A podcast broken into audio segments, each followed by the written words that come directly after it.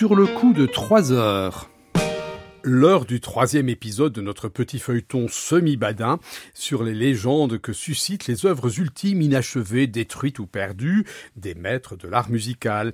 Après les mystères pénétrables du Requiem inachevé de Mozart, l'insaisissable et fuligineuse huitième symphonie de Sibelius et les péripéties de l'achèvement de l'inachevé dixième symphonie de Mahler, l'enquête se poursuit et nous conduit aujourd'hui à la Scala de Milan. À sa mort, le 29 novembre 1924, Puccini laisse son ultime opéra Inachevé. Après quatre années de dur labeur, il a espéré jusqu'au bout le terminer, mais son état de santé entrave la composition. Suite à la détection d'un cancer de la gorge en octobre 1924, Puccini se rend à Bruxelles pour subir un traitement au radium, puis le 24 novembre, une opération chirurgicale, mais Quatre jours plus tard, une crise cardiaque le terrasse et il meurt le lendemain. Des deux dernières scènes de l'opéra, un duo d'amour et la scène finale avec liesse populaire, pour lesquelles il souhaitait écrire, je cite, une musique nouvelle et saisissante, il ne laisse qu'esquisses et fragments.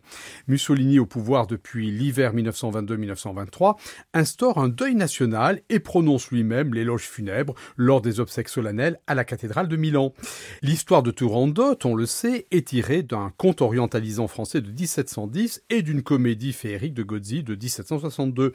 La très belle princesse Turandot, mue par son inextinguible ardeur à venger le viol et la mort d'une aïeule lointaine par un prince tatar, séduit des princes étrangers et les conduit à la mort par leur échec à répondre aux trois énigmes imposées à tout prétendant à sa main. Un prince inconnu, tombé éperdument amoureux de la princesse, résout ces trois énigmes, mais face au désarroi de Turandot, il annonce qu'il acceptera de mourir si avant l'aube, elle découvre son nom. On arrête pour leur faire avouer ce nom le père du prince et sa jeune esclave Liu, celle-ci prétend être seule à connaître le nom du prince, et avant de se suicider, elle s'adresse à Turandot, toi dont le cœur est de glace, un des airs les plus émouvants de l'œuvre, interprété ici par la créatrice du rôle, Maria Zamboni, enregistrée à Milan quelques jours après la première, en 1926, et cela s'entend.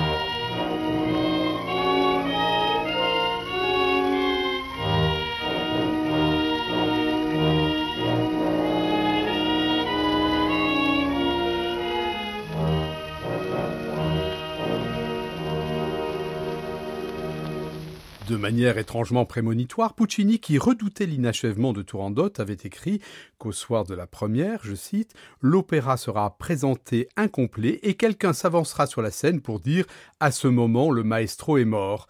À la Scala de Milan, le 25 avril 1926, c'est après cette mort de Liu que Toscanini, se retournant vers le public, dit simplement Qui finisce l'opera perché a questo punto il maestro è morto. Ici s'achève l'opéra, car le maestro en était là quand il est mort.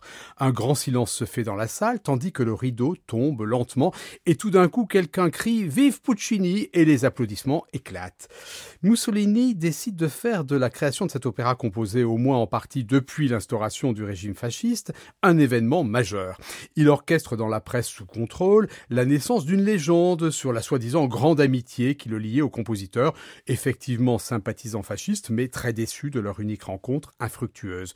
Mussolini souhaite que la première de Turandot soit la manifestation de la supériorité de l'italianité restaurée par le fascisme dans les arts.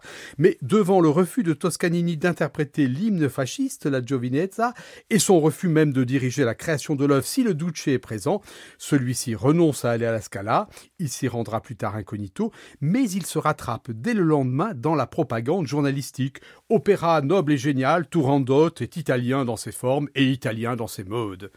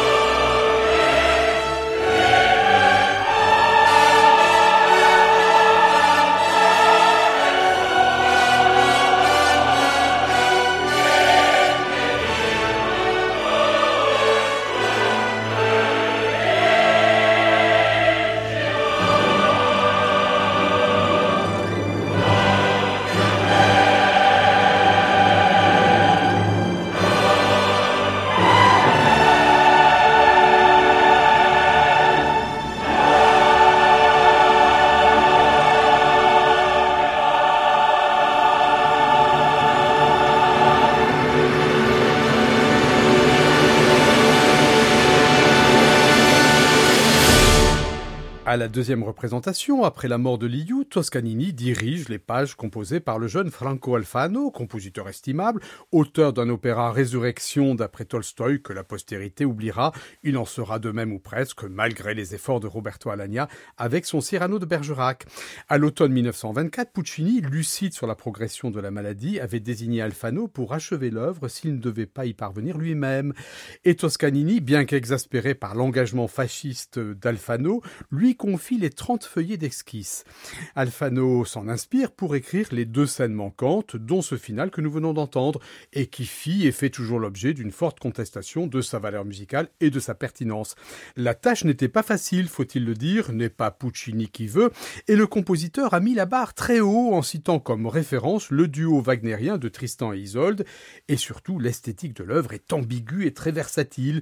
De surcroît, Puccini lui-même ne cachait pas ses hésitations sur le caractère que devait avoir le final, triomphal ou élégiaque et extatique, et sur le rôle que devait y tenir le tube de l'opéra Nessun Dorma, Personne ne dort, air du prince inconnu Calaf au début du troisième acte, quand toute la ville s'emploie de nuit à découvrir son nom.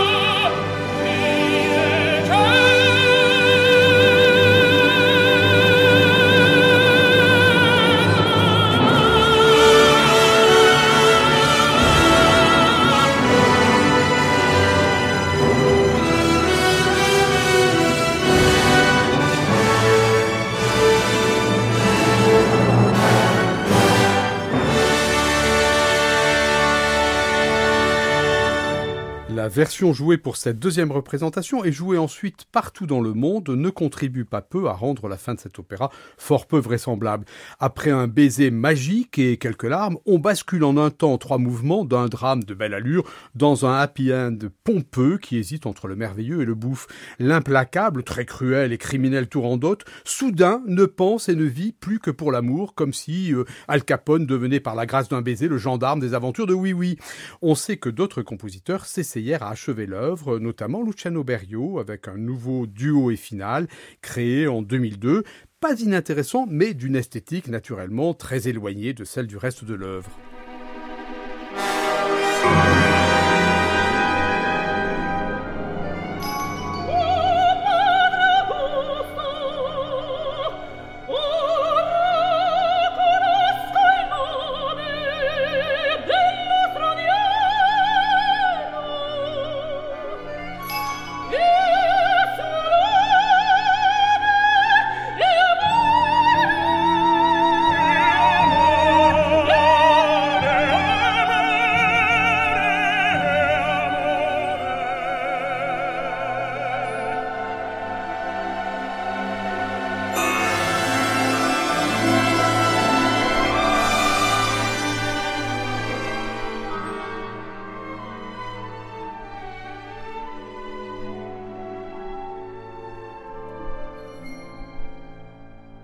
Se sait moins qu'en définitive, la version la plus jouée est en réalité une version raccourcie de la partition d'Alfano, raccourcie par Toscanini lui-même ou à sa demande pressante, et ces coupures portent sur un tiers de cette partition. Exemple avec un extrait du grand duo du prince et de Turandot, avec coupure.